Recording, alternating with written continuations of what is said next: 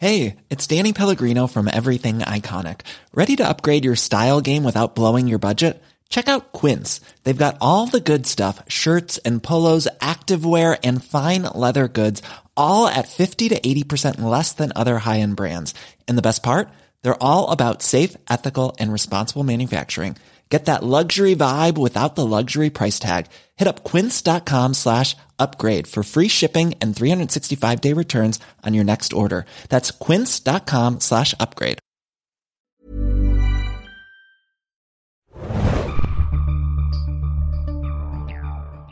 Hey, hallo und herzlich willkommen zum Film Junkies Podcast. Wir besprechen heute Ant-Man. Ohne weitere Umschweife, ich bin Adam, mit mir dabei. Felix, hallo, grüßt Und- euch. Robert, hallo. Hey ho! Boah, so viel Energie. Wahnsinn. Das muss sein. Äh, wir besprechen heute den neuen Marvel Cinematic Universe Film Peyton Reed. Wir haben ein bisschen Zeitdruck, deswegen reden wir ein bisschen schneller. Vielleicht Nein. am Anfang. Nein, Adam, wir haben zwar ein bisschen Zeitdruck, aber ganz ruhig. Okay, wir entschleunigen Ihr wieder. könnt es ja langsam abspielen. Wir können es langsam abspielen. Ganz Ihr genau. könnt es langsam abspielen, Ein genau. bisschen die Energie raus, aber auf jeden Fall besprechen wir tatsächlich Ant-Man Genau. äh, von Peyton Reed äh, bei der Regie. Äh, früher mal war vorgesehen, dass das Ganze gemacht wird von Edgar Wright. Den kennen wir aus meinem Lieblingsfilm Shaun of the Dead, Hot Fuzz, The World's End und ja, Scott Pilgrim. Genau. Oder der britischen Säge Space, die ich auch auf DVD habe und mir manchmal anschaue und ein bisschen weine, dass er jetzt nicht Regie geführt hat. Aber wir greifen vielleicht ein bisschen vor. Äh, es ist ja nicht äh, schlecht, was jetzt im Endeffekt dabei rumgekommen ist bei Ant-Man. Also meiner Meinung nach. Robert tr- vertritt da ja eine andere Seite. Aha, der Robert wieder, hä? Würde ich so gar nicht sagen. Ich, ich hatte auch den Eindruck, dass wir so unterschiedliche Positionen vertreten, aber letztendlich waren wir uns nach dem, nach der Sicht doch, doch ein, nach der Sichtung Da waren wir relativ uns einig, aber Genau. gerade im Vorgespräch, Robert, warst du extrem aggressiv dem lieben Ant- Ant-Man gegenüber. Ah, das war aggressiv, ist vielleicht das falsche Wort. Da kriegen die Hörer ja noch so einen komischen Eindruck von mir. Ich, ich finde ich finde einfach, dass er, das kann ich doch schon vorwegnehmen, ich finde, dass er verglichen mit anderen Verfilmungen halt eben einiges anders macht, was gut ist, aber qualitativ trotzdem nicht so mit den ganz Großen mithalten kann. Das würde ich schon sagen. Ich muss Okay. Robert nochmal kontextualisieren. Er ist auch derjenige, der die Terminator Genesis Filmkritik bei Filmchecks verbrochen hat. Und mit ihm habt ihr euch vielleicht schon in den Kommentaren angelegt. Nein, Spaß beiseite. Ähm, Du fandest den auch nicht gut. das stimmt. ich war auch beim Podcast dabei, Terminator Genesis. Hm, spart's euch vielleicht. Ist das jetzt mein Glas? Dagegen ist Ant-Man natürlich wieder super. Ich trinke gerade Adam sein Wasser, liebe Zuhörer. Geil. Ähm, auf jeden Fall Ant-Man. Äh, Ja. Wir fassen mal ganz kurz zusammen, worum es in Ant-Man geht. Wer möchte das mal machen? Du. Okay, ich mache es. der, der Film beginnt in den 80ern, Ende der 80er. Äh, Hank Pym ist bei S.H.I.E.L.D. zu sehen, angeführt von äh, der zauberhaften Peggy Carter, gespielt von Haley Atwell. Und äh, er merkt, dass S.H.I.E.L.D. versucht, seine Schrumpftechnologie, die Pym-Partikel, äh, äh, zu replizieren. Und das findet er gar nicht gut, weil er weiß, dass damit eine Gefahr einhergeht. Warum es damit eine Gefahr einhergeht, das wird im Verlauf des Films äh, dargestellt. Wir spoilen das in diesem Teil noch nicht. Nee. Wie gewohnt wird es einen spoilerfreien Teil und einen spoilerintensiveren Teil bei uns geben. Ähm, dann gibt's den Sprung zur Gegenwart. Ähm, Hank Pym wird aus seiner Firma verdrängt von seinem Protégé äh, Darren Cross, äh, Corey Stoll, den man kennt aus The Strain zum Beispiel. Strain zum Beispiel, ähm, House of Cards war zu sehen in der Mhm. ersten Staffel. Homeland hat er auch einen ganz kurzen Auftritt gehabt. Ja. Und seiner Tochter Hope Van Dyne, äh, Evangeline Lilly, die kennen wir aus Lost oder Real Steel oder aus der Hobbit-Trilogie. Ähm, die drängen ihn aus seiner Firma und sein Protégé hat jetzt selber so einen kleinen Durchbruch erlangt und ist kurz davor, einen äh, sogenannten Yellow Jacket Suit äh, zu schaffen, ähm, der ihn ebenfalls schrumpfen könnte, aber er ist beim Test bisher noch nicht erfolgreich. Ähm, das möchte Hank Pym jetzt mit aller Härte beziehungsweise mit allen Mitteln, die ihm zur Verfügung stehen, verhindern und deswegen kommt eine neue Figur ins Spiel, Scott Lang, ein äh, Häftling, ähm, der, den wir sehen, wie er nach seiner Gefängnisstrafe nach Hause zurückkehrt und mit seinem äh, ehemaligen Zellengenossen Luis, gespielt von dem, ich sage mal, wunderbaren Michael Pena, äh, zusammenlebt. Michael Pena ist richtig, ja. Äh, und äh, Scott Lang möchte erstmal einem normalen Beruf nachgehen, das ist aber wegen der Gefängnisstrafe nicht so möglich. Und dann kommt Luis zu ihm und sagt, ey du, ich habe dein Ding, machst du mit oder nicht? Und Ja. das Ding ist, dass sie den Ant-Man-Suit von äh, ähm, Hank Pym stehlen sollen. Und dann folgt danach halt noch ein Was sie bisschen noch mehr. Beziehungsweise Genau. sie, sie wollen irgendwas Genau. stehlen von Hank Pym und äh, entdecken dann diesen Ant-Man-Zug und dann Anzug und dann entspinnt sich halt äh, eine Mentorengeschichte, wie man fast sagen könnte, zwischen Hank Pym und Scott Lang, der dann zum Ant-Man werden soll, Mhm. aus diversen Gründen, um die Erfindung von Corey Stolls Charakter Darren Cross äh, nicht äh, passieren zu lassen. Du sagst, es, du sagst es sehr schön, es ist eine Mentorengeschichte in zweierlei Hinsicht. Einmal zwischen Pym und äh, Cross und einmal zwischen Pym und äh, Lang. Und dann ist es auch noch eine Vater-Tochter-Geschichte zwischen äh, Pym und äh, Hope Van Dyne und zwischen Scott Lang und seiner Tochter Cassie. Genau. also wir haben Genau, so zwei doppelte Ebenen, was so die Erzählung angeht. Mehr wollen wir vielleicht zur Handlung jetzt noch gar nicht verraten, außer dass es natürlich unweigerlich zum Kampf kommt zwischen Yellow Jacket und Hartman. Wie genau, das äh, sparen wir uns vielleicht später auf oder gehen später ins Detail. Aber erstmal Ersteindrücke. Robert kannst, könnte Ja, vielleicht mal anfangen. Ja, also ich habe es ja eingangs schon erwähnt. Also ich so, so mein, mein grundsätzlicher Ersteindruck war, dass er stimmungsmäßig so ein bisschen von den von den anderen Marvel-Verfilmungen abweicht. Die haben ja oft oder eigentlich fast immer auch eine große Portion Humor drinne. Ich fand, dass äh, bei bei Ant-Man noch mehr Humor drinne war. Der ganze Film kam so ein bisschen lockerer rüber, auch wenn er so seine dramatischen Momente hat und seine Action-Set-Pieces äh, auf jeden Fall auch hat. Ich fand den äh, den, den Bösewicht, also Yellow Jacket, äh, also Corey Stoll hat mich sehr überzeugt. Er ist zwar immer so am Rande des Overacting, finde ich, immer so ein sehr, sehr, sehr böser Bösewicht, aber irgendwie hat es mich trotzdem auch, auch gepackt, weil es ja auch zu dieser lockeren Atmosphäre so ein bisschen gepasst hat, dass dann der Bösewicht halt eben noch ein bisschen böser ist als sonst. Ähm, ich fand das Pacing manchmal ein bisschen suboptimal. Ich fand so, dass diese Abwechslung zwischen Exposition, Action-Szenen und Humor, die hat für mich nicht immer so gestimmt. Und äh, gerade in der ersten Hälfte habe ich mich jetzt, äh, wenn ich es jetzt extrem ausdrücken würde, ich habe mich ein bisschen gelangweilt manchmal. äh, gegen Ende äh, war es dann aber besser und insgesamt fand ich den, würde ich sagen, gut. Wir können ja später noch mal ein bisschen mehr darauf eingehen, was gut jetzt eigentlich bedeutet. Ja, Genau. aber, Wenn wir vielleicht ein bisschen spoilern, bevor wir irgendjemand hier etwas versauen, bevor der Film im Kino läuft. Richtig, ja. Ähm, dann äh, steige ich einfach mal ein. Äh, Robert hat gerade schon viele wahre Worte gesprochen. Ähm, das mit dem Pacing-Problem sehe ich eigentlich ähnlich. Äh, da hatte ich auch ein paar Mal meine Problemchen gehabt. Äh, auch der Anfang, beziehungsweise ähm, sagen wir mal, das erste Drittel, das braucht einfach eine Weile, ne? bis man da irgendwie reinkommt und bis das ein bisschen Fahrt aufnimmt. Aber bei mir wurde das sehr gut aufgewogen von dem, äh, von der sehr starken zweiten Hälfte, die auch gerade ähm, als Blockbuster-Film fantastisch funktioniert, hat- funktioniert hat für mich und mir genau das gezeigt hat, was ich sehen möchte in einem Sommerblockbuster. Ne? Also da sind auf einmal dann Actionsequenzen dabei gewesen, äh, wo ich dann gefühlt klein wie eine Ameise wurde ja, äh, und dann wie ein, ein Kind mit strahlenden Augen auf den, auf den äh, Kinoleinwand äh, gestarrt habe. Ähm, das hat mir sehr viel Spaß bereitet, muss ich äh, sagen. Ansonsten gebe ich dir auch recht bei dem Punkt, dass äh, der Film irgendwie tonal in eine andere Richtung geht als äh, die bekannten Marvel-Sachen, die bis jetzt so rauskamen. Oder einige von denen. Äh, und das finde ich eigentlich auch sehr gut, weil auch wenn der Film seine Verbindungen hat zu den anderen Filmen dieses Marvel Cinematic Universes, ähm, habe ich immer den Eindruck gehabt, dass er doch relativ doll versucht, sich ein bisschen davon zu lösen und eine eigene, Gesch- eigene Geschichte erstmal zu äh, erzählen. Äh, also fast schon so eine Art Origin-Story. Äh, wer ist Ant-Man? Wie kam es zu Ant-Man? Und welche Fähigkeiten hat Ant-Man?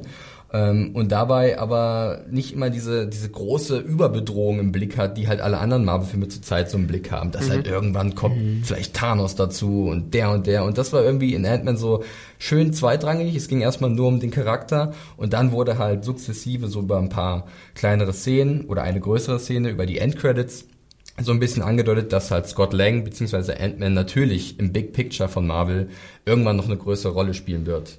Ant-Man wird eine größere Rolle spielen. so viele tolle Wortwitze werden wir hier Hast du das noch, aufgeschrieben, Felix? sicherlich noch äh, öfters hören, liebe Zuhörer, ja. Ja, äh, ich hätte ansonsten vielleicht noch, also ich wollte am liebsten noch ein bisschen was über die Vorgeschichte von Ant-Man erzählen, aber, Aber vielleicht kannst muss du ich ja erstmal ein bisschen was schildern. deine Einschätzung sagen. Wir hören uns an wie eine zerbrochene Platte, aber ich muss halt bestätigen, dass das Pacing vor allem am Anfang nicht so gestimmt hat. Das könnt ihr auch noch mal ein bisschen detaillierter in meiner äh, Filmkritik lesen, die bei filmjunkies.de erscheint.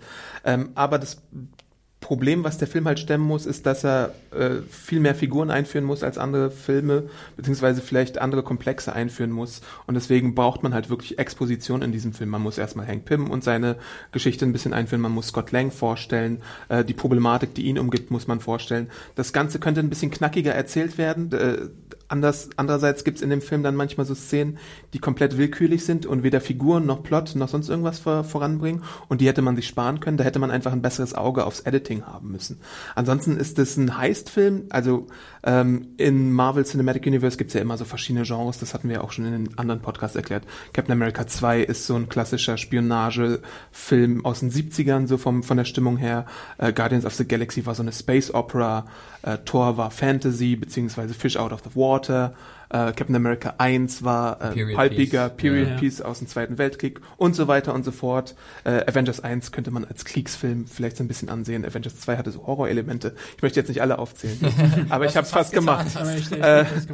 Aber auf jeden Fall ist es eine Origin Story, aber es ist auch eine High Story, deswegen wird das vermischt und es ist halt nicht die, es, es hat schon Parallelen zu einem Iron Man 1, zu Ang Hulk oder zu einem Spider-Man, weil da wirklich auch erklärt wird, hier Hank Pym findet das und das und wird dann zu Ant-Man.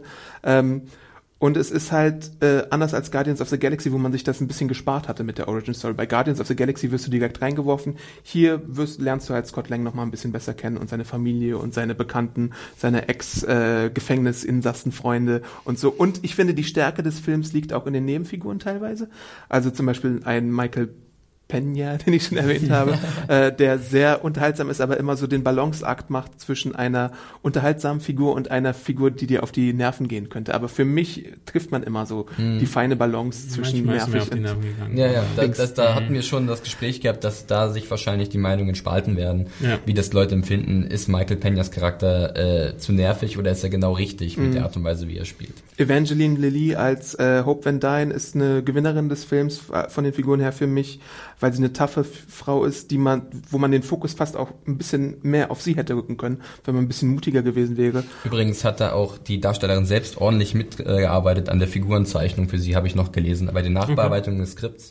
Weil anscheinend in dem Skript von Edgar Wright und äh, Joe Cornish war äh, Hope Van Dyne noch gar nicht so ausgearbeitet, wie wir es jetzt gesehen haben. Und man merkt halt auch, dass zu einem gewissen Zeitpunkt des Films sie ein bisschen nachrangiger wird. Da gibt's so eine Erklärung und dann ist sie auf einmal nicht mehr so auf, wie sie am Anfang ist. Und das ist ein bisschen schade und ich hoffe, das wird noch äh, ausgearbeitet in weiteren Filmen.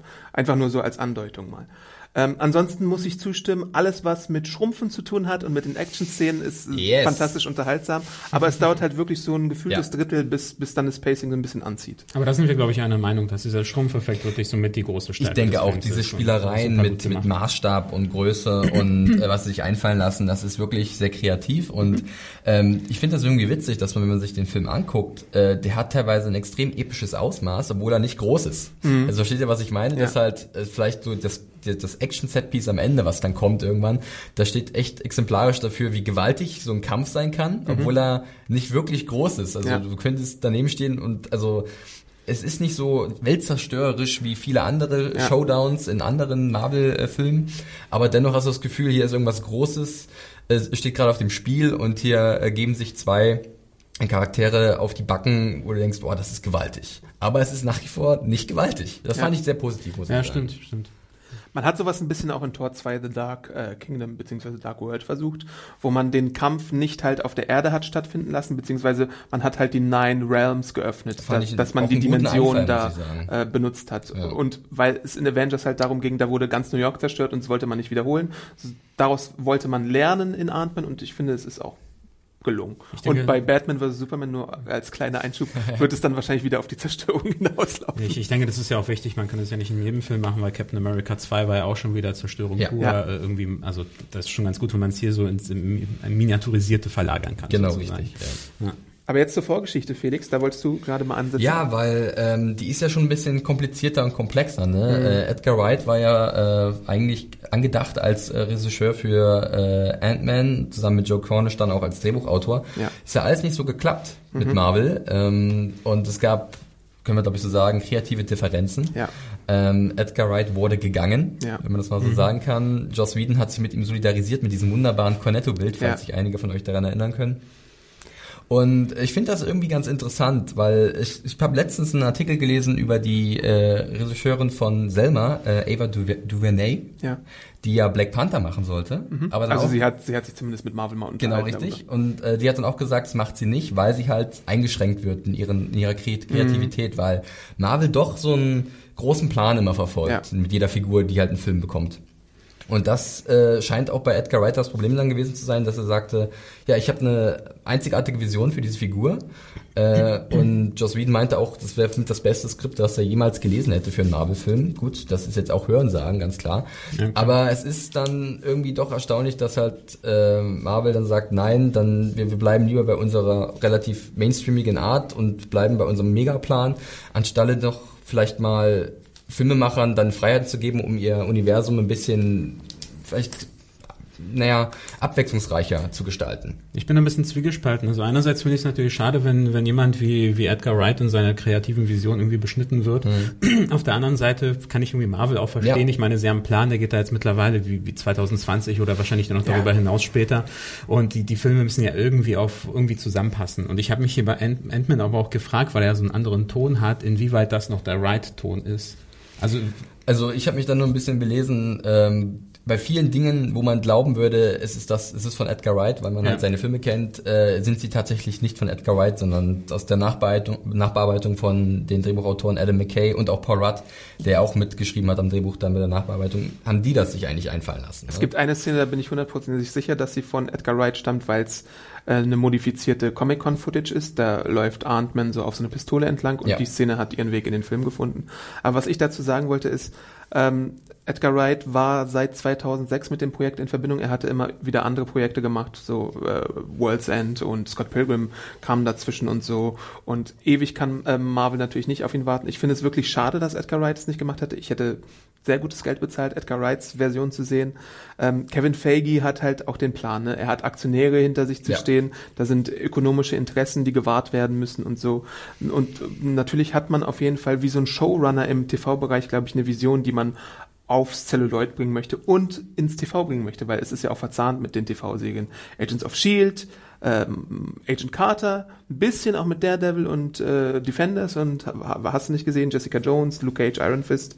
Ähm, aber gleichzeitig ist es wirklich schade, weil man ja auch von einem Joss Whedon jetzt nach Avengers gehört hat, dass Avengers 2 irgendwie die härteste Zeit seines Lebens war und er da massive Studioeingriffe äh, hatte, das, was nicht immer rund lief. Er musste um gewisse Szenen kämpfen. Zum Beispiel musste er diese Hawkeye Farm Szene wollte er unbedingt behalten und dann ging halt diese Torsequenz genau. flöten.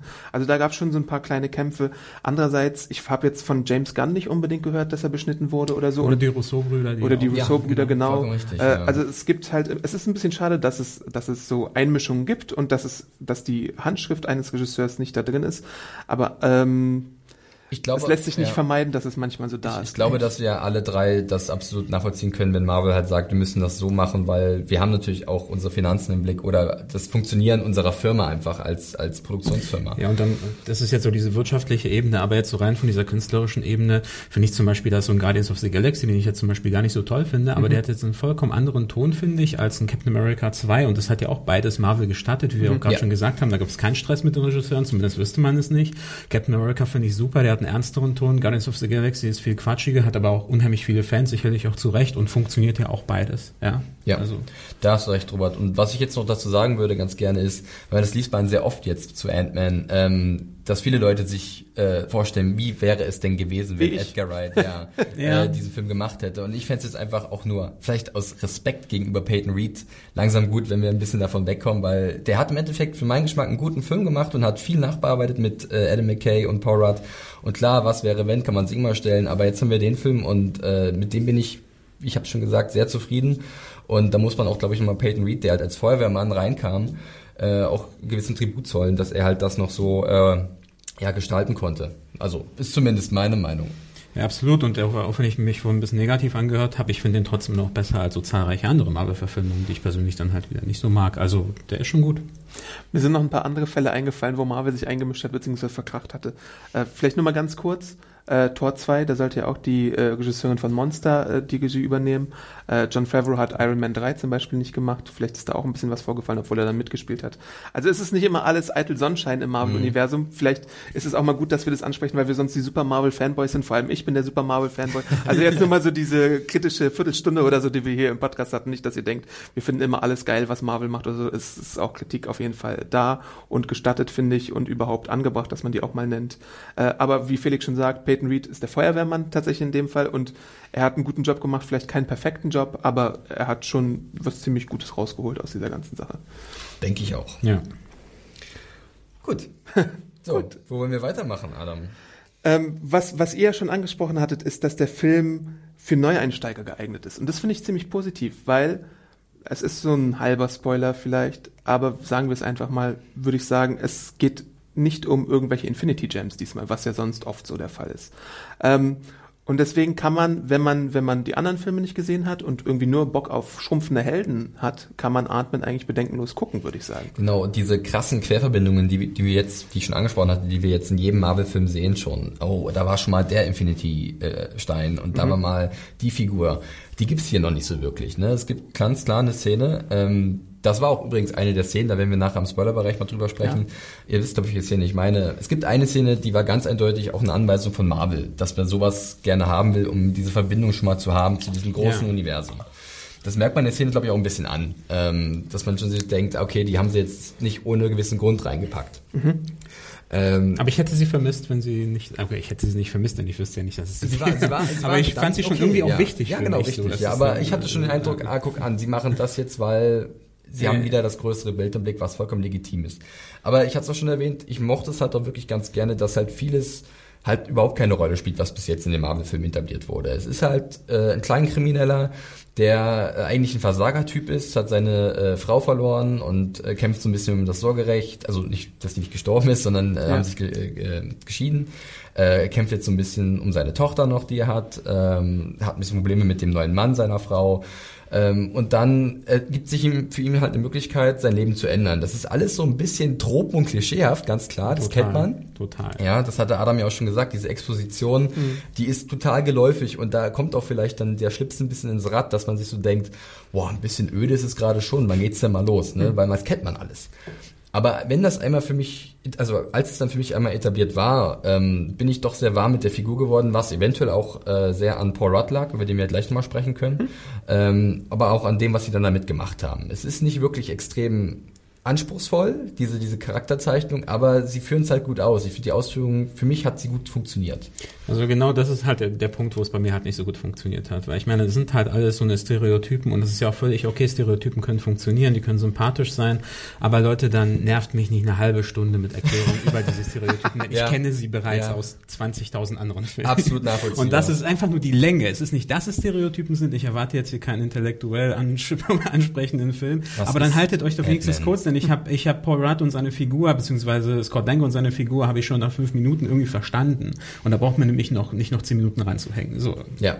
Genau, äh, da sind wir, glaube ich, auf einer Wellenlänge. Ich finde die Komponente interessant, dass es wirklich mal ein Vater ist. Also bisher hatten wir so Single-Typen oder so äh, Draufgänger, Playboys, Tony Stark, Captain America, der hat halt ein bisschen mit äh, Peggy Carter geflirtet. Aber hier haben wir tatsächlich mal einen Vater, für den es, für den Hawkeye, ja gut. Das haben, wissen wir ja erst seit Avengers 2, Spoiler. Okay. Äh, aber hier haben wir halt wirklich äh, mal jemanden mit äh, etwas greifbaren äh, Problemen sogar noch, würde ich sagen. Ein bisschen die Peter Parker Problematik, so ein bisschen so ein Loser. Auch natürlich mal eine kriminelle Komponente mit dabei. Äh, das finde ich schon durchaus einen interessanten Ansatz. Ich frage mich nur als Comic-Kenner äh, ein bisschen, warum hat man Scott Lang genommen und warum hat man nicht Hank Pym genommen? Da habe ich auch so meine Vermutungen. Die können wir vielleicht später auch nochmal besprechen im Spoilerteil oder so. Beziehungsweise man hat ja Hank Pym genommen, aber eben nicht als zentralen Fokus. Ja. Ähm, und ich frage mich halt auch so ein bisschen, ähm, ja, was frage ich mich denn eigentlich? Ähm, warum man eine gewisse andere Figur sich so sehr aufgespart hat und warum man so ein bisschen um sie herum redet. Äh, dazu auch nochmal mehr im Spoiler-Teil. Okay. okay. ähm, ja, dann lass mich noch ganz kurz die Frage stellen, wie euch Paul Rudd gefallen hat als neuer Held in der Marvel-Galerie, äh, wenn jetzt Scott Lang bzw. Ant-Man spielt. Er ist ja schon, also ich persönlich mag Paul Rudd sehr gerne, ich finde ihn sehr witzig, eigentlich überall, wo er mitspielt. Äh, ich kann euch auch allen nur, die da draußen den Film noch nicht gesehen haben, Prince Avalanche noch mal ans Herz legen. Was ist das? Ein kleiner unbekannter Film mit ihm, ähm, wo er zusammen mit, oh was, Emil Hirsch, glaube ich, Mhm. Äh, spielt er einen, einen Straßenarbeiter, der irgendwo äh, in der Pampa, in irgendeinem Waldgebiet, äh, Straßenmarkierungen äh, anstreicht und sowas. Mhm. Ist ein ganz toller kleiner Film, sieht wunderschön aus, äh, kennen ganz wenige, die von einer, glaube ich, zwei, drei Jahren im Kino. Aber generell mag ich ihn eigentlich ganz gerne. Ich weiß nicht, wie hat euch, wie hat er euch gefallen hier in dem Ich Film? mag I Love You Man mit ihm und Jason Siegel zum Beispiel oder ähm, dann hat er noch einen Film gemacht mit Sean William Scott, den fand ich auch ganz witzig. Vorbilder, ähm, Vorbilder, Role, genau, Models, Role Models. Äh, mir hat er gut gefallen, er ist sympathisch. Ich weiß nicht, ob er so der typische Marvel-Action-Held ist, weil er eben nicht so wie aus Stein gemeißelt aussieht, wie so ein Chris Pratt. Äh, Obwohl er, er, kriegt eine Szene, wo er mal äh, oberkörperfrei ja, ganz kurz sich präsentieren darf. Aber ja. die Chris-Trifecta, Chris Pratt, Chris Evans und äh, Chris Hemsworth, er sieht halt nicht ganz so aus wie die, das finde ich aber auch mal positiv. Äh, er ist mir sympathisch, er ist witzig auf jeden Fall und das braucht man im Marvel-Universum. Er ist jetzt nicht Sad Batman, Ben Affleck, der irgendwie immer böse dreinblickt oder so, oder Christian Bale, der nie in, in äh, Christopher Nolans Batman gelacht hat. Ich habe halt leider nicht so viele andere DC Verfilmungen, wo ich äh, das als Parallele ziehen kann, aber er hat auch zum Beispiel besser gespielt als in Ryan Reynolds, ganz klar in Green Lantern oder so. Ja, äh, um noch so ein DC-Jab zu landen. Jab, jab, jab. ähm, ja, ansonsten vielleicht du, Robert, ein bisschen was Ja, aber ich finde, ich hört sich jetzt wahrscheinlich auch so ein bisschen leidenschaftslos an, aber ich bin da jetzt weder so äh, irgendwie total geflasht gewesen von Paul Rudd, aber ich fand ihn halt auch sympathisch und in Ordnung, aber er hat jetzt nicht irgendwie den super bleibenden Eindruck bei mir hinterlassen, muss ich sagen. Und es liegt nicht daran, dass er kein typischer Held ist. Ich finde es ja eigentlich gut, dass er kein mhm. typischer Held ist, dass er jetzt nicht so ein muskelbepackter, ähm, keine Ahnung, Tortyp ist, ist schon in Ordnung so, aber er liegt so ein bisschen manchmal an mir vorbei, muss mhm. ich sagen. Okay, ja. Es ist halt nicht so ganz das perfekte Casting wie ein Robert Downey Jr. für Tony Stark. Ja, ja. richtig, ja. Meinst du, dass es vielleicht noch ein bisschen einen geekigeren Ant-Man gebraucht hätte mit deinem Comicwissen? Oder ist der schon, also ich meine, dieser Typ, den halt äh, Paul Rudd spielt, das ist ja schon so, es war ein Loser-Typ, mhm. aber es, äh, wie er auftritt, ist ja doch schon sehr selbstbewusst schon und, mhm. und dieses klassische, dieser, dieser ein bisschen so ein Swag, so ein ja. bisschen mal wieder so ein charmanter Witz zwischendurch und so und im Endeffekt hast du gar keine andere Wahl, als ihn sympathisch zu finden. Also du hast ein riesen Paul Rudd-Problem. Ja, ich habe kein riesen Paul Rudd-Problem. Das hört sich jetzt wahrscheinlich schon wieder total krass an, aber ich fand ihn manchmal so ein bisschen lustlos irgendwie mhm. in, so, in, so, in so einigen Szenen. So gerade wenn es noch ums Emotionale ging, hat mir manchmal so ein bisschen diese Griffigkeit gefehlt. Dass, also ich habe dann auch keine Empathie ihm gegenüber empfunden als ja. Zuschauer. Vielleicht waren manchmal ein bisschen zu, äh, wie man es im Englischen sagt, smarky, smarmy, so dass er so ein bisschen so, so, so ein Glinsen drauf hatte und ja. man ihn nicht so ernst nehmen konnte in dem. Ja, ist ja, vielleicht bei ihm generell so ein kleines Problem, ja. weil er ja eher aus der Comedy kommt ne? ja, und, und nicht so ähm, so ein großer Dramadarsteller ist, ja. Und hier wird halt ab und zu von ihm verlangt, dass er halt mal etwas bedrüppelt reinblickt, wenn er halt nicht mit seiner Tochter Zeit verbringen kann. Oder? Aber ein weiterer Kontrast ist ja auch, dass Hank Pym wieder so ein äh, Genie-Dude ist, wie es auch schon Bruce Banner waren, wie es auch schon Howard Stark waren und mhm. Tony Stark. Und er ist jetzt wieder so ein äh, Normalo. Und ja. wir haben jetzt auch den kleinen Trend bei den neuen Avengers, dass die neuen guten Normalos sind, wie Scarlet Witch und Quicksilver gezeigt haben. Und er ist halt Gut, auch normal, wenn es um ihre Berufs Im Sinne von, von Intelligenz ja. und äh, sowas auch. Ja. Also ich meine, er ist natürlich, er hat natürlich so seine Skills, was so Einbruch angeht und so, aber er ist jetzt kein mm, Supergenie und Billionär, der irgendwie alles kann. Das stimmt wohl, ja. Ja, das, das ist richtig. Aber mir fällt jetzt auch spontan niemand ein, den ich irgendwie für diesen Scott Lang-Charakter lieber gesehen hätte, glaube ich. Ich finde, er ist schon ganz gut gewählt auf jeden ja, Fall. Ich mich auch gerade so ruhig. Ich überlege mich die ganze Zeit, wenn ich so lieber gesehen hätte, aber ich, ich muss auch sagen, es ist schon. Mel Gibson, ganz klar. Nein. Nein. Aber er ist halt eben, er ist halt nicht so markant. Ich glaube, das ist so das Wort, ja. die ganze. Er ist halt für mich nicht so markant wie andere. Also für mich ist Robert Downey Jr. mit ist mittlerweile Iron Man. Gut, nach fünf Filmen oder so ist ja, das ja irgendwie auch ja. klar. Aber das war auch nach dem ersten. Aber für mich wirklich dann schon so diese Figur. Ist das Problem, dass er nicht ganz so der Leading Man ist, den man erwartet oder so? Ich weiß es nicht. Das kann sein, dass er eher wirklich mehr durch Nebenrollen mal geglänzt hat mhm. oder so, ähm, oder kleinere Auftritte. Aber selbst Guardians of the Galaxy, wo ich meinte, dass ich den zum Beispiel nicht so mochte, da fand ich auch wirklich alle Charaktere, die da ja auch das erste Mal mhm. eingeführt wurden und teilweise auch gar nicht so viel Screentime hatten, die waren dann für mich auch wirklich der Charakter, die Schauspieler. Mhm. Und hier war es für mich so ein bisschen. Okay. Ein bisschen ja, ja, ich weiß, was du meinst, Robert, doch, ja. ja. Ich kann das nachvollziehen. Will Ferrell als Scott Lang. Nein. Nein, That escalated quickly. was mir noch wichtig, wie, wie fandet ihr Michael Douglas als, als Hank Pym? Weil das ist ja oft so passiert, dass so eine alternde ja. äh, Redford Großmeister und Glenn von so, Genau, Redford ist für mich so das Tommy positive Jones. Beispiel schlechthin bei Captain America 2, ja. wo, wirklich so ein alternder äh, super Schauspieler irgendwie nochmal in so eine Rolle äh, gepackt wird. Aber der ist dann halt auch nicht so präsent gewesen, Redford zu der Zeit. Und ich fand, ich fand ihn total überzeugend. Wie fandet ihr Michael Douglas im Film? Ich finde Michael Douglas ist ja auch nicht so präsent unbedingt. Also ich meine, ich habe auch in meiner Review geschrieben, mhm. ähm, dass er dass er zu wenig gefordert wird vom Drehbuch her. Also ich meine, er ist da, er erklärt ich glaub, das Sachen. der schon ziemlich easy aus dem Ärmel. Eben, er wird, er, er muss irgendwie keine große schauspielerische Leistung bringen. Er ist manchmal so ein bisschen witzig und so, ein bisschen überdurchschnittlich gut drauf und alles, aber irgendwie so die herausstechende Rolle wie jetzt weiß ich nicht, äh, wer fällt mir denn ein?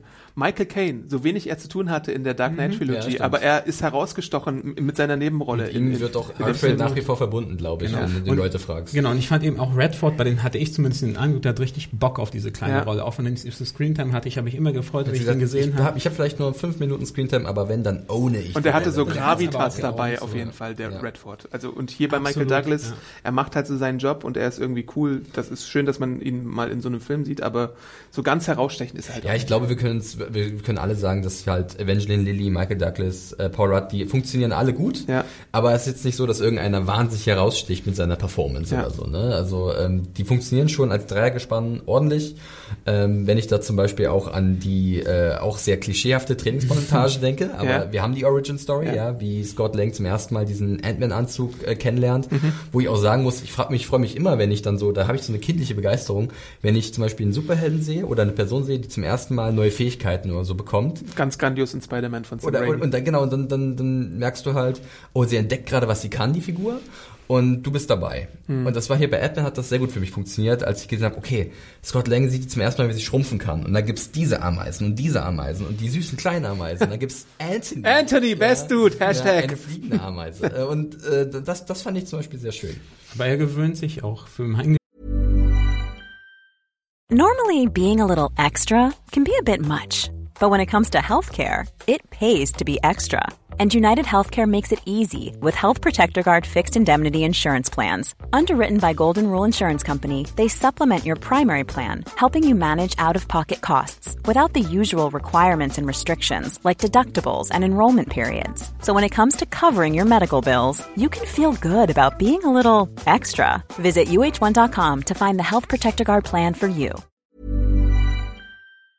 Mal relativ schnell an diese, äh, an dieses eigentlich total verrückte Erlebnis. Wäre doof, wenn das nicht machen würde. Ja, klar, aber mir ging Jedes Mal staunt er wieder, "Oh, ich bin Ich klein. ich bin ja irgendwie offensichtlich so gerade so ein bisschen der, der, der, der Buhmann so. Das ist vollkommen aber so, okay, ich, ich einer muss, einer äh, muss. der ich fand, sein. ich fand an sich dieses erste Mal schrumpfen und das Erleben eigentlich total geil. Bei mich hat so ein bisschen seine Reaktion, das meinte ich vorhin noch mit teilnahmslos.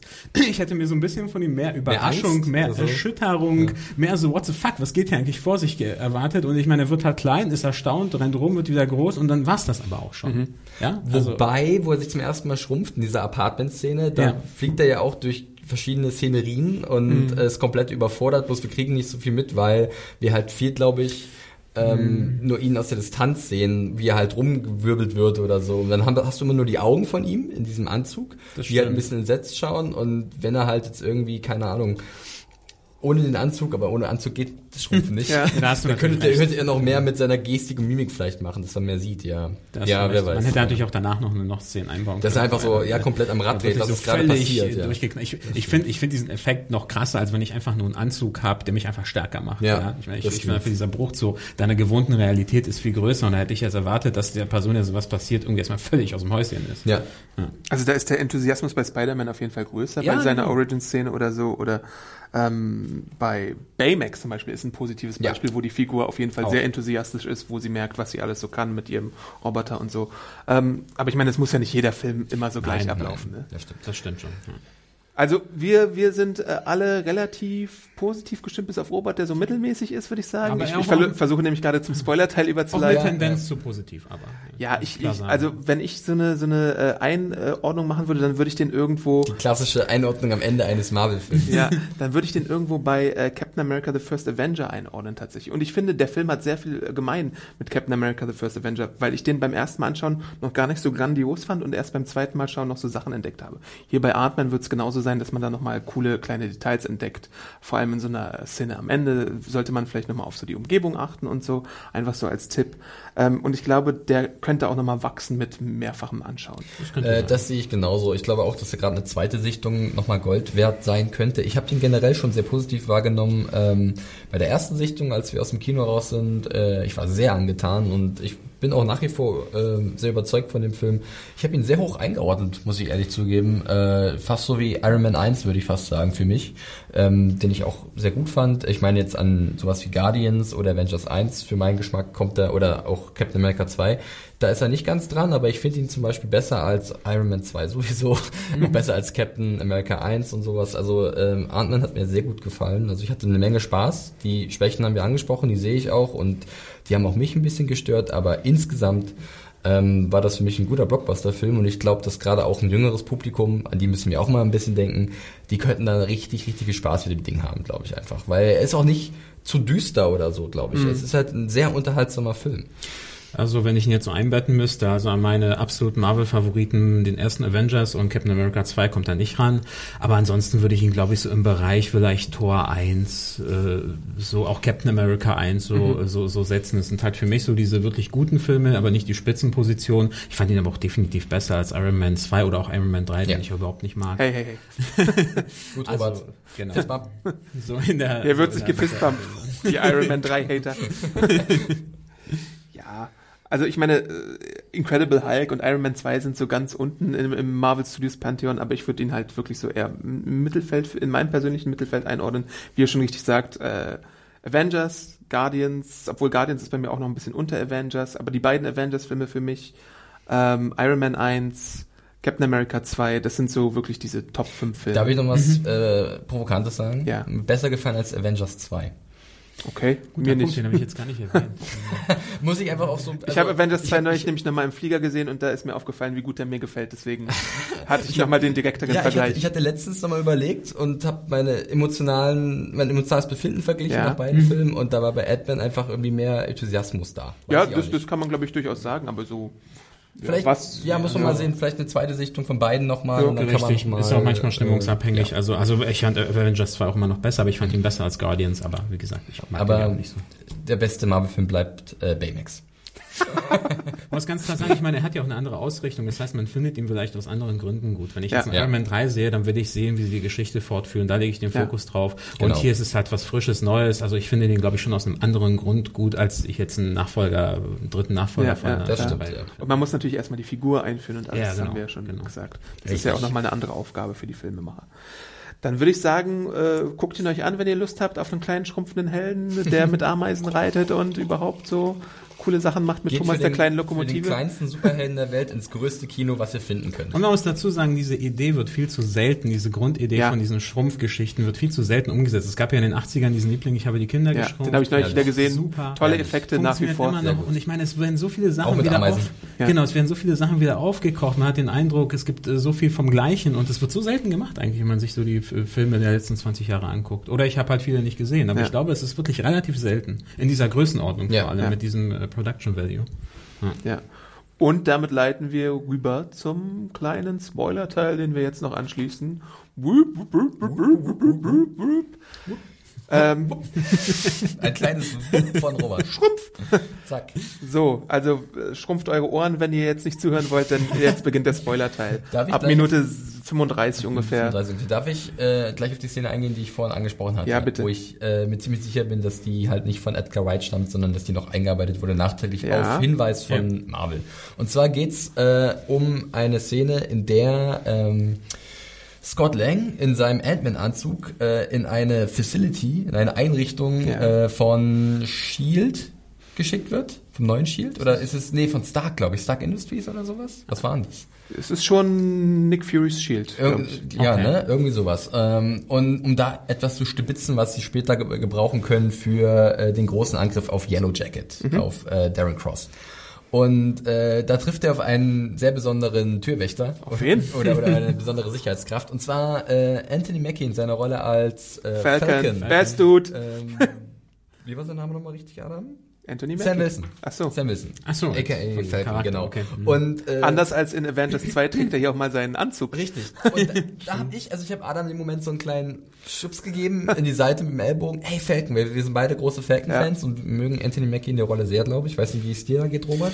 Ja, ist für, also einerseits, ich mag ihn irgendwie schon, aber ich hatte auch schon den Eindruck, dass sie so jetzt so einen B-Avenger nehmen, um da ja. ein bisschen was äh, reinzupacken. Aber so. ich finde, Falcon hat coole Fähigkeiten mit, der, mit, der, mit dem Anzug, den er hat, oder diese Flügel. Und es ist halt einfach nur ein fliegender Typ mit Maschinengewehr. Also es ja. ist irgendwie, keine Ahnung, mir gefällt es immer ganz gut, wenn er auch coole Action-Szenen hat und er kriegt ja eine coole Action-Szene, denn er kämpft dann gegen Ant-Man. Ja. Und dann sieht man zum ersten Mal eigentlich, wie so Scott Lang vielleicht äh, die Fähigkeiten seines, äh, seines Anzugs auch im Einsatz so richtig benutzen kann, dass er halt ähm, sich im richtigen Moment schrumpft, um halt in die Maschine reinzugehen. Obwohl es natürlich auch noch so ein bisschen unbeholfen ist. Und Ist noch unbeholfen. So. Äh, Falcon kann sich ganz gut zur Wehr setzen, wird dann aber besiegt äh, und hofft dann, dass niemand irgendwie Cap davon erzählt, weil diese Schmach kann er nicht ertragen. Ja. Äh, und da hatte ich schon den Eindruck, okay, äh, das war eine coole kleine Szene, aber ganz klar, gerade auch mit Blick dann auf die Endcredit-Scene, über die wir gleich noch sprechen werden bestimmt, oder eine der beiden Endcredit-Scenes. Ja. Hier ist die Verbindung da, dass Scott Lang auf jeden Fall äh, in nächster Zeit oder wahrscheinlich dann in Civil War, äh, Civil War es, äh, er ist schon wurde bestätigt. ja schon bestätigt für Paul Rudd, dass er da eine Rolle spielen wird und mit den anderen Avengers zusammengeführt Genau, wird. aber die, also die Szene fand ich auf jeden Fall auch cool und ich mag ja auch Falcon selber wirklich sehr und vor allem auch den Darsteller oder Falcon. Äh, ich finde auch trotzdem, dass die Szene so ein bisschen rangeklatscht hört sich jetzt schon wieder viel zu krass an, aber dass sie so ein bisschen wie im Nachhinein äh, Ja. reingearbeitet wirkt. Weil es, man hätte es vielleicht mal anders können, wenn man, wenn man den Zuschauer vielleicht auf die Szene ein bisschen vorbereitet hätte, auch, Mhm. dass es überhaupt so eine Verbindung zu den Avengers gibt. Also weil ich einfach ein bisschen öfter erwähnen, ein bisschen was zeigen, aber sie ist so plötzlich da und dann ist sie auch wieder weg. Wobei, ich erinnere mich gerade an eine Szene und zwar äh, wird da, glaube ich, gerade Scott Lang gebrieft von, von Hank Pym, ähm, was sie machen müssen und dann sagt er, first thing, why don't we call the Avengers? Ja, sagt stimmt. er, glaube ich, Das ist ja der Joke aus dem ne? Trailer Also so ein sogar. bisschen, Genau, ja, genau, richtig, ja, ja. den- den kennt man, Also ja. diese, die ist schon klar, dass sie existieren, aber ganz, was du meintest, ich kann das auch auf jeden Fall sehen, diese Problematik, dass es halt so einfach so reingeschmissen ist. Oh, stimmt, äh, Falcon von den Avengers. Wenigstens ist es nicht so wie bei Iron Man 2, wo dann erstmal eine halbe Stunde Nick Fury sich hinsetzt und einen Kaffee trinkt mit äh, Robert Downey Jr. Aber an sich war es eine coole Szene und vor allem auch dieser Kampf gegen diese, äh, also zwischen diesen beiden, den fand ich auch großartig. Man fragt sich dann automatisch, wer wohl gegen andere kämpft mit ihren Fähigkeiten. Ja. Das kommt dann Ja, und sowas ist natürlich auch immer so dieses Fanboy-Gedankengut. Ja. Also bei Avengers ist ja auch den Kampf zwischen Iron Man und Captain America und, Und dann Thor. kommt noch Thor dazu Genau. und so. Das super. möchtest du ja immer wissen, wer gewinnt Thor gegen Hulk,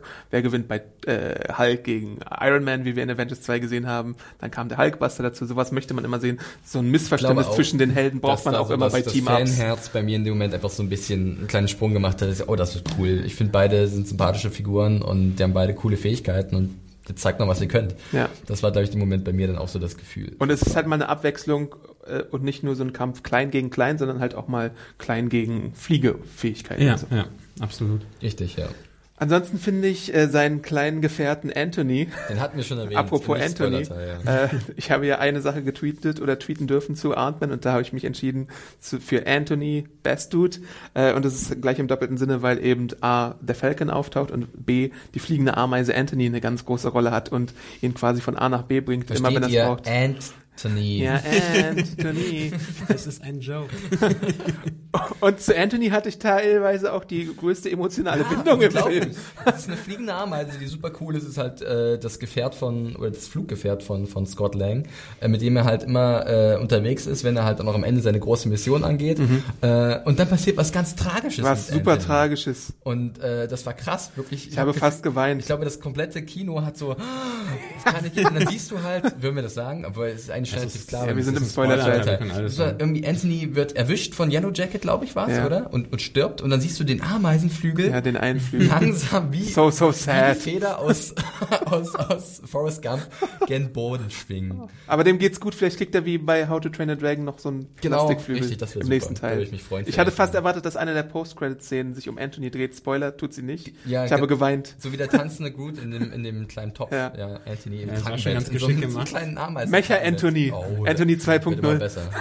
Ja. Ja, es war schon ganz geschickt gemacht, weil diese, diese Ameisenarmeen immer so als gesichtslos dargestellt werden. Ich glaube, sie werden vom Pim, glaube ich, auch nur nu- numerisiert. Also die haben ja, Ja. keine, äh, Genau. keinen Namen und der Und dann sagt Scott halt Genau. so, ey, nee, der ist Genau, cool, das- das Das ist war mein eigentlich, das individueller Freund hier unter den Ameisen. Und die Ameisen Ja, sind genau. natürlich auch sehr süß gestaltet. Es gibt, glaube ich, drei oder vier verschiedene Rassen insgesamt. Diese, wie heißen Ja. die? Äh, Bull, Bull Ants? Ja. Oder, das sind so gigantische, also gigantisch im Sinne von, wenn du halt wie In- Ant-Man vor ihnen stehst, genau. ja, äh, äh, so gefährliche Ameisen, die halt auch ein gewisses Gift mit sich äh, tragen und diese lähmenden Stiche halt, Mhm. oder Bisse, Ameisen beißen ja, äh, von sich geben. Dann gibt's die Flugameisen, dann gibt's so kleine, die anscheinend irgendwie über elektrische Fähigkeiten verfügen, was auch so, wo ich dachte, okay, alles klar. Und dann gibt's glaube ich, noch, Science! noch irgendwelche anderen oder so, Feuerameisen, Ja. was weiß ich. Und eine Ameise wird auch ein bisschen vergrößert im Laufe des Films, was auch sehr Das ist auch witzig ist. großartig, Ja, ja, stimmt, die dann am Ende äh, da kommen wir gleich dazu zum großen Kampf.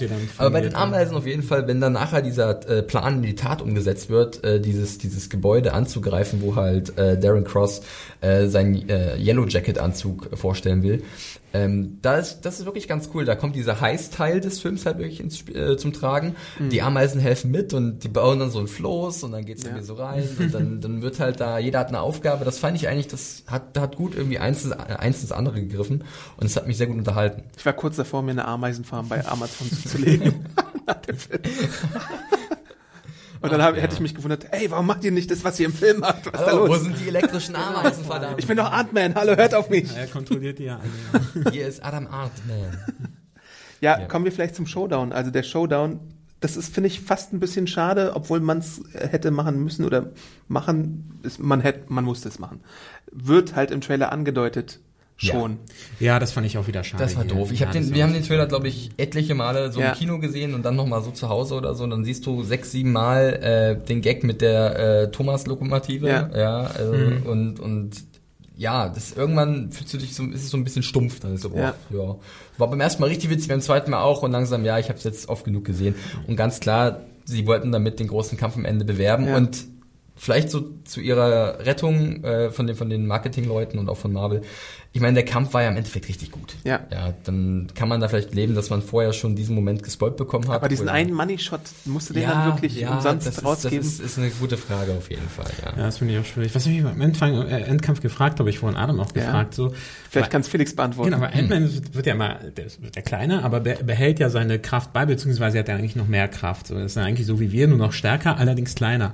Und am Ende sind sie ja an diesen, äh, kämpfen sie ja mit dieser Eisenbahn und schmeißen sich immer diese miniaturisierten äh, Eisenbahnwaggons durch die, durch die Gegend. Und ich meine, eigentlich dürften die denen doch eigentlich gar nichts anhaben, weil das ja nur so kleine Waggons sind. Im Endeffekt schon, ne? Aber ja. Aber es wird immer so recht, inszeniert, ja. als wäre es jetzt eine Gefahr, dass so ein 5 Zentimeter Waggon auf Ant-Man zufliegt und ich denke mir, okay, Ant-Man ist klein, aber der ist super stark. Wobei, äh, der eine Waggon, den, der auf Yellow Jacket geschmissen wird, Ja. zerstört ja Je Yellow Jacket einfach, aber ich weiß nicht, ob er ihn Mit aus seinem Selbstschutz äh, zerstört oder einfach nur, weil er es kann. Ja, das habe ich mich, das, das hat ja damit zu tun, dass Genau. sie immer diese Dinger so wahrnehmen, als wenn sie eine Gefahr und dann zerstören sie sie oder weichen aus. Und dann so, ist ja die Und Szene mit Yellow Jacket auf dem Gleisbett, ne? Ja, und genau. in dem Moment, glaube ich, ist es einfach auch die Psychologie des Charakters, der denkt, fuck, da kommt ein Zug auf mich zu, Ja. deswegen ist dieser Schutzmechanismus und er merkt gar nicht, kann mir gar nichts anhaben, weil ich bin ja super stark.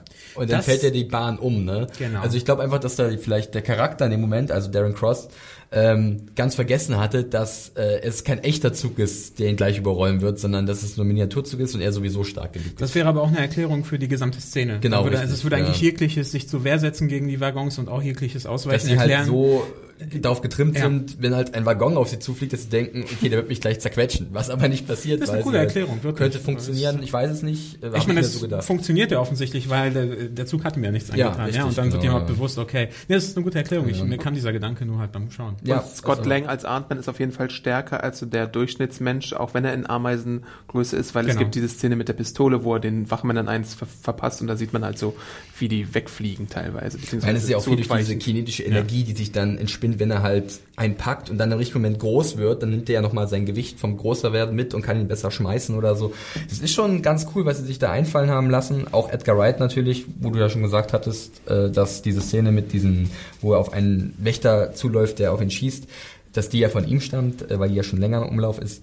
Ähm, ja, das war auf jeden Fall sehr cool. Und wenn wir nochmal zum Endkampf zurückkommen, äh, der hat mir halt wahnsinnig viel Spaß gemacht. Auch äh, wie es ja auch losgeht mit ähm, dem den Kampf zwischen äh, Yellow Jacket und Ant-Man äh, in dem Gebäude äh, von von Darren Cross von diesem wie heißt Cross Enterprises oder sowas keine Ahnung irgendwie so ein Firmen, Firmenname ähm, im Hubschrauber gibt's da so eine Kampfszene dann kämpfen sie in einem Aktenkoffer Ja, sehr toll. sehr cool. was sehr cool ist. Da gibt's auch noch so einen kleinen Moment, wo eine Musik eingespielt wird oder ein Titel, ein Song, äh, ich glaube von The Cure. Ähm, glaube ich, Desintegration oder Ja. Integrated oder so. Und da wurde jetzt auch schon gemunkelt, dass das so eine Edgar Wright-Szene ist. Ähm, einfach ein ganz ungewohntes Setting zu haben, wo zwei Charaktere sich Backenfutter geben und dann halt auch noch im passenden Moment ein Musikstück reinschneiden, rein, äh, schneiden, was ja Edgar Wright auch ganz gut kann, diese Collagen oder diese Montagen besser gesagt. Ähm, Und man muss auch dazu sagen, ich glaube, das haben wir noch gar nicht erwähnt, dass Edgar Wright auch tatsächlich einen Story-Credit noch Ja, bekommt für ja. den Film. Und auch schon bei der Musik bis, ich fand den gesamten Soundtrack auch ein bisschen anders als bei den anderen Mhm. Marvel-Filmen. Viel weniger orchestral, finde ich. Und viel mehr so mit so, keine Ahnung, Gitarre oder was weiß ich was dafür. Ich fand den Score jetzt aber nicht unbedingt bemerkenswert bei dem Film, also so Ja, die, die, die, die nicht äh, äh, Musikuntermalung beziehungsweise die atmosphärische Untermalung, da hatte ich jetzt irgendwie nicht so, äh, was mir im, in Erinnerung ist, ist nichts hängen geblieben, das ja. muss ich auch sagen. Ja. Das nicht so wie die Avengers-Musik, die man dann Mhm. irgendwie noch tagelang später nachsummt oder so. Also Das stimmt. Ähm, weil wir von über Louis gesprochen hatten. Luis.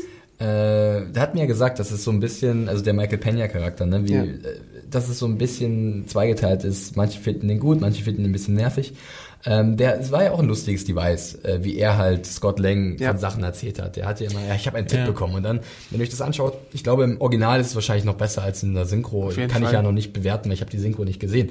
Aber im Originalton war es sehr cool, weil er hat dann so ein so, ein- so, ein- so maschinenfeuerartige äh, Aussprache oder er rattert halt alles runter, was Ja. ihm so einfällt, alle Informationen und driftet ab, der Michael Pena Charakter und kommt irgendwann zum Punkt. Ja. Erstmal das- verliert er sich so in Details und, dann spricht er alle anderen Figuren so in der den- den. Cuts so ein bisschen, Ja. dass halt äh, die einzelnen Figuren auftauchen, die er erwähnt und sie sprechen dann mit seiner Stimme und das fand ich eigentlich einen ganz netten, äh, ein ganz nettes Detail oder ganz netten Aspekt, den sie halt später nochmal aufgreifen, der auch da gut funktioniert. Mehrmals. Ja, mehrmals greifen sie Und da ist auch so mein einziger Kritikpunkt. Ich finde die Idee an sich super cool, dass er redet und man sieht, wie die anderen Charaktere aus dem Flashback von ihm, äh, aus dem Rückblick von ihm in, äh, mit seiner Stimme sprechen.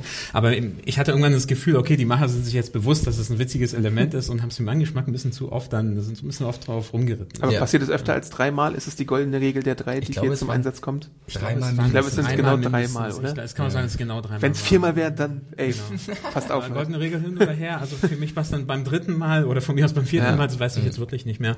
War es dann schon so ein bisschen, wo ich dachte, okay Leute, ich kenne jetzt den Effekt, der ist witzig, aber ich muss das jetzt nicht nochmal, weil diese Szenen auch immer doch relativ lange gehen, dafür, dass es so ein kurzer Gag Sie reizen es aus. Ja, Sie genau, das aus. ist es. Wenn es nämlich nur so fünf Sekunden wären, okay, geschenkt, aber das geht dann schon immer so eine Minute oder was oder eine halbe Minute und dann denkt man sich beim dritten Mal, okay, ich kenne den Effekt jetzt. Ja. Na gut, aber Vielleicht noch kurz ein Wort zu Hope Van Dyne und äh, äh, Hank Pym.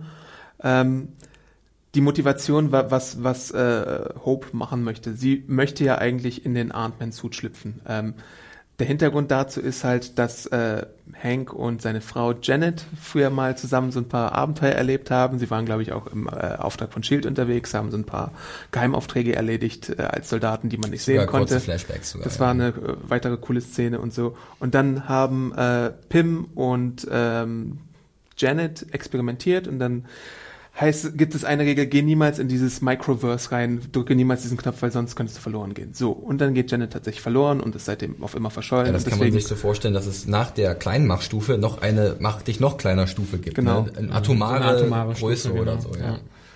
Genau, und äh, ähm, Pim möchte nicht riskieren, dass Hope ähnliches widerfährt und sagt dann kategorisch nein. Und das erzählt er ihr dann erst im Verlauf des Films und dann stellt Hope auch so ein bisschen allen Widerstand ein und wird so ein bisschen zahmer und das finde ich ein bisschen schade, dass das gemacht wird. Gleichzeitig gibt's dann die Post-Credit-Szene später, die darauf nochmal Bezug nimmt. Ähm, das ist die erste Post-Credit-Szene. Vielleicht reden wir jetzt auch einfach mal Wir über reden die. mal über die. ja, ich meine, wichtig ist halt, dass, äh, dass Ant-Man, also Scott Lang halt in dieses, äh, in dieses Genau, Universum richtig, das weil wollte man vielleicht noch erwähnen, Ja. dass er halt im Genau. Zuge des Kampfes gegen Yellow Richtig. Jacket, äh, um seine Tochter zu retten, ähm, die ja äh, dann als Geisel oder bedroht wird, Ja. äh, Geisel genommen oder wird bedroht von halt Darren Cross, dass er halt äh, in diesen atomaren Zustand geht und so halt in den Anzug von Yellow Jacket rein kann, um da halt irgendwas zu zerstören, so war's doch, ne? Das war mir schon wichtig, weil ich auch fragen wollte, wie ihr diese Szene fandet, weil ich finde, er befreit sich dann auch relativ leicht eigentlich dann aus dieser Situation wieder. Er hat ja dann, er hat ja so äh, wie so Wurfsterne fast oder so Wurfwaffen, glaube ich, Genau. mit denen er Sachen groß und klein machen kann. Genau. Ne? Und er nutzt dann eines davon äh, in seinem Anzug. Ähm, ein Großmach-Wurfstern, Ja. äh, mit dem er dann wieder groß werden kann. Ja, das ist wirklich doch eine relativ einfache Lösung, da hast du recht. Robert. Ja. genau. Und wie fandet ihr das so optisch, dieses Universum? Also ich fand Das war ein bisschen äh, bad shit. Also ich dachte, Ja. was ist denn jetzt los? Das hat mich so ein bisschen genau. an die, also ein bisschen irritierend war Das wollte ich äh, fragen, an die genau, Inception-Szene, äh, nicht Inception, an die Äh, ich weiß, was du meinst. Ähm, Bücherei-Szene in Interstellar. Interstellar erinnert. Die, die Äh, vielleicht spoilern wir Interstellar nicht, aber es war auf jeden Fall so ein bisschen psychedelisch und so ein bisschen, du Genau. bist ja auch in deinem Sitz vorgegangen, Robert, bei, bei der PV. Was und passiert äh, da? war, auf einmal interessierter, was hier los ist und dann gab es halt tatsächlich diese etwas einfachere Lösung, die aber etabliert wird im Film mit Ja, nee, dem war in Großmach äh, äh, Wurfstern und dann kam er da halt wieder raus. Aber zurück zur Post-Credit-Szene. Die erste Post-Credit-Szene seht ihr, und dazu gibt's dann wahrscheinlich nochmal einen Artikel bei Film Junkies, äh, seht ihr kurz nach dem Abspann und wir sehen, äh, dass äh, der gute Hank Pym seine Tochter in den Raum führt und sagt, du guck mal, ich habe da mal was vorbereitet und dann sehen wir an der Wand das schöne Wasp-Outfit, beziehungsweise Wasp, Wasp, wie auch immer man es ausspricht, ist mir auch egal. Ähm, also können wir uns ausrechnen, dass Evangeline It's Lilly about fucking time. Sagt sie in fucking? irgendeinem, genau, Kriegt sie das eine fucking im, im PG? it's about damn time. It's about ich. damn time, okay. Fucking sagen sie nicht in der Marvel. Habt ihr das eigentlich auch so als Motherfucker, it's Mother, time. mother dick. Hot damn. Habt ihr den Satz eigentlich auch so ein bisschen so, so verstanden, als so Fingerzeig darauf, Ja. dass sich immer besch- beschwert Ja, wird natürlich, dass es wenige weib- weibliche Charaktere im MCU gibt, so Ja, bis auf klar. Black Widow Ich natürlich schon. so. Also Und ich glaube, Joss Whedon hat diesen Satz geschrieben. wahrscheinlich, ja. Nee, ich das glaube tatsächlich, cool, dass es. Peyton Reed war. Also der hat diese Szene gemacht, das hat er auch in Oder Interviews zum, gesagt. wie ich ja vorhin schon erwähnt hatte, Evangeline Lilly war auch viel involviert bei ja. der Charaktergestaltung. Ich kann mir auch vorstellen, dass sie sagt, äh, komm, jetzt nochmal, hauen wir noch so ein Ding unten raus. Ja, also. ja. Problematisch daran ist jetzt, dass sie für Civil War auf jeden Fall noch nicht bestätigt ist. Also kann es sein, dass es irgendwie bis Avengers äh, Infinity Gauntlet Vertrag, dauert. Oder wieder War. so mehrere Ja, Filme? Jeder hat doch einen Vertrag bei Marvel von für sechs Filme oder Aber sowas. Civil War hat auch schon so viele Charaktere. Ja. Ja, Das ist Freut dich auf. Infinity War. ja. Infinity War Teil 1 mit Wasp.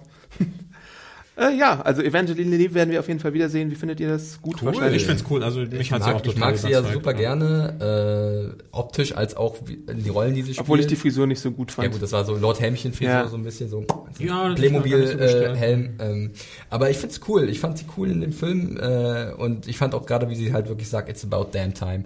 Ich glaube, da hat sie vielen ein bisschen aus der Seele gesprochen und das war ein weiterer Moment, wo ich Adam so ein bisschen angestupst habe. Hier, Wasp, das Ja, wäre für cool. mich hat sie auch das geschafft, was ich bei, bei, äh, bei Rudd so ein bisschen vermisst habe. So, ich fand, dass sie so relativ tough war, aber wenn sie dann halt einen emotionalen Moment hat, habe ich ihn ihr auch absolut Ja. abgekauft. Das, so, da merkt man, genau. dass sie Ja. vielleicht da ein bisschen, ähm, wie sagt man so schön, äh, versatil ist. Nee, welches Ja. Wort würde ich sagen? Versatile. Also sie ist irgendwie Wandlungsfähig? wandlungsfähiger Ja, vielleicht und sie ja. hat ein höheres Repertoire, größeres Repertoire. Ähm, ja, auf jeden Fall. Und ich fand es auch ein bisschen witzig, der Gedanke daran, dass vielleicht äh, ein, äh, irgendwie ein Wasp-Film kommt, Ja. bevor ein Black Widow-Film kommt. das, das können sie und das werden das sie wird, aber glaub nicht ich, machen. nicht Nein, Quatsch, das glaube ich auch nicht. Aber ich, ich freue mich, wenn Außerdem kommt. Captain Marvel ja vor Captain Black Marvel Widow. kommt ja auch noch, stimmt, ja. Ja, Ganz das, genau. das war cool. Erste. Post-Credit-Szene abgehakt. Abgehakt. Ähm, zweite Post-Credit-Szene, da müsst ihr tatsächlich bis zum ganz Ende des Abspanns sitzen bleiben. Mhm. Und äh, es ist auch die Szene, wo ich mir gesagt habe, what the fuck ist hier Mhm. jetzt los? Ähm, wir sehen nämlich da den guten Bucky Barnes, wie er wiederkommt und äh, Der ehemalige Winter Soldier. äh, Sam Wilson und äh, Steve Rogers haben ihn gefunden in irgendeiner Kaschemme und haben ihn jetzt festhalten so können. einem Schraubstock hängt er mit seinem metallischen Arm. Genau. Ja. Und jetzt fragen sie sich, sollten wir es Tony Stark erzählen, dass wir ihn haben? Was sollen wir ihm erzählen? Äh, genau, und da fragt man sich, was soll man ihm erzählen? Da gibt's ja diverse Gerüchte, dass vielleicht Bucky auch der Ausgangspunkt für Civil War sein könnte, aus irgendeinem Grund, weil er vielleicht eine Tat begangen hat, die irgendwie einen Keil treibt zwischen Tony Stark und Steve Rogers. Oder natürlich, also ich meine, ich glaube auch in äh, äh, Winter Soldier gilt er ja schon als einer der notorischsten Attentäter bzw. Killer äh, der letzten 70 Jahre. Ja. also da gibt's ja eine krasse Backstory und so. Und wenn ihr gute Comics lesen wollt, Ed Brubaker, äh, Captain America Run, Winter Soldier, fantastisch. Kauft es euch. Super Stuff. Ja, also ähm, ich fand's auch cool. Ich war auch so ein bisschen irritiert, hä, um was geht's jetzt eigentlich? Ähm, aber auf jeden Fall, man merkt schon, Civ- Civil War, Civil War, ach, ich habe ein Problem mit diesem äh, Titel, ähm, wird äh, stark vorbereitet, äh, auch dann am Ende mit Sam Wilson, der sagt, I know a guy. Ja, genau. Ähm, der- also nochmal der Hinweis darauf, hier, Scott Lang, den könnten wir vielleicht gebrauchen für das Ding, Genau. was, was, wir, was auch immer wir machen wollen. Ja. Ja. Ja, ich fand das auch super cool, vor allem auch, also es ist natürlich jetzt sehr subjektiv, aber ich finde jetzt auch diese, diese Geschichte zwischen, zwischen Captain America und Bucky, die, die, die hat bei mir auch schon beim zweiten Captain America Stimmt, da bist du großer Fan, ich bin wirklich ein ja. Riesenfan von, bei mir hat das emotional total funktioniert, wie am Ende von Captain America 2 noch aus dem Wasser zieht und dann Ja. weggeht. Und da wurde ich hier natürlich wieder dran erinnert, deswegen hat die Szene bei mir hervorragend funktioniert. Optisch auch einer der cooleren Widersacher aus dem Marvel Cinematic Absolut, Universe. absolut. Auf jeden Fall. Aber die gilt ja auch so, glaube ich, gr- grundsätzlich, äh, so gelten die beiden Szenen als mit die besten Post-Credit-Szenen, habe ich schon öfter gelesen, so Okay, im gesamten ja. MCU. Hab ich müsste, glaube ich, auch lange überlegen. Also ich meine, ich fand Scarlet Witch Ja, und Quicksilver auch ganz klar auf Platz 1. gut. Ja, ist auch cool, ja. Das. Schlimme äh, Post-Credit-Szene ist Iron Man 3, Bruce Banner und Tony Stark, wie Bruce Banner einschläft. Das war ein bisschen, da Schlimme fühlte man Szene sich in einem verarscht. Film. Ja. Hey, hey, hey. Und Baby Groot natürlich. Again, Immer Bump. Abmahnung, Bump. ja, also man kann gespannt sein auf Captain America 3, wieder von den Russo Brothers äh, und geschrieben von den gleichen Dudes, die auch schon Captain America 2 geschrieben haben, die auch äh, mitschreiben an Marvels Agent Carter und so. Äh, wir sind sehr gespannt. Nächstes Jahr geht's los, glaube ich, ne? Ja, ja, 2016, im Mai, ja. genau. Ähm, Gibt es noch irgendwas zu sagen, außer Werbung für uns zu machen und uns zu bedanken, dass Ich ihr glaube, zugehört ich habt? glaube, wir haben das sehr gut abgefrühstückt in der einen Stunde, die wir jetzt schon aufnehmen. ja. Ja. ich hatte hier eigentlich auch alles drin. Ja. Ähm, keine Infinity Stones nochmal als letztes Ding, außer der Twist ist, dass die PIM-Partikel irgendwie Infinity Stones sind, aber das glaube ich fast nicht. Vielleicht ist einer im Mikroverse oder so Ja. versteckt und Janet Van Dyne klammert sich so an an. Infinity Stones. Und das Ding ist halt, das, ach so, äh, das Detail müssen wir noch sagen. Den ganzen Film über wird halt Janet Van Dyne erwähnt, erwähnt, erwähnt, aber nie frontal gezeigt oder so. Es gibt dann immer so wie bei Wilson und Hör mal, wer da hämmert, so Obskuritäten, die dann vor ihrem Gesicht sind.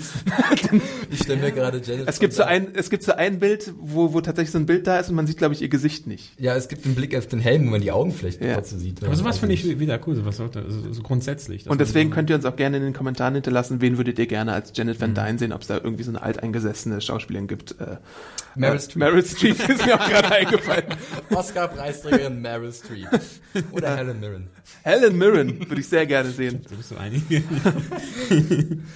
Warum Ja. nicht Matt Damon? Der hat schon mal perfekt zusammengespielt mit, mit, mit, mit Dings Michael Douglas in äh, Liberace, Behind the Ca- Candelabra. In der Maske auch. Hinterlasst es uns in den Kommentaren. Ihr könnt Genau. uns natürlich verfolgen, ihr könnt uns bedaumen, ihr könnt uns äh, positive Kommentare schreiben oder negative Kommentare, je nachdem, wie ihr es gefunden habt. Bitte, ja. Ihr könnt uns bewerten bei iTunes. Ähm, Abonnieren bei YouTube auf jeden Fall, weitersagen an die Freunde. Äh, wir freuen uns über jeden äh, Subscriber und ansonsten yes, yes. Twitter. Äh, Robert, wo findet man dich? Unaktiven Twitter-User. unter Berater, der Berater, aber inaktiv. Er twittert wenig und wenn dann schlecht. äh, Nein, er twittert dann richtig gut. Folgt Robert auf Twitter. Äh, mich kann man bei Twitter unter dem Handle @johnferrari finden und dich, Adam. Geil, ich bin Awesome Arndt bei Twitter. Ihr könnt natürlich auch auf unserem YouTube-Channel unsere Comic-Con-Coverage finden Oh und ja. meine Vlogs nochmal nachlesen, unsere Twitch-Sachen. Äh, da gibt's ja demnächst auch nochmal was und mehr. Äh, wir freuen uns auf jeden Fall über jeden Zuschauer und Freund und Abonnenten. Aber hallo. Vielen Dank fürs Zuhören. Mal sehen, was der nächste Film Junkies Podcast ist. Äh, das müssen wir sehen. Da gibt's bestimmt noch ein paar Kandidaten. Ja. Ähm, denn, denn, denn, nee, das war's falsch. Was wollte ich gerade machen? Ich weiß, was du machen wolltest. Genau. Diddly. Ah ja, Also ich weiß, was du meinst. Ja. Den, den, den, den, den. Denn, egal. Äh, macht's gut, liebe Freunde. Und viel Spaß bei. Ant-Man. Viel Spaß bei Ant-Man. Genau, schreibt es uns, wie es euch gefällt. Bis dann. Ciao. Tschüss.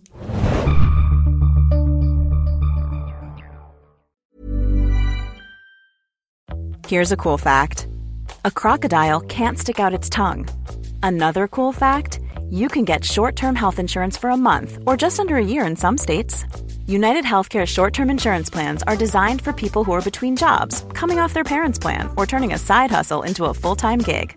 Underwritten by Golden Rule Insurance Company, they offer flexible, budget friendly coverage with access to a nationwide network of doctors and hospitals. Get more cool facts about United Healthcare short term plans at uh1.com.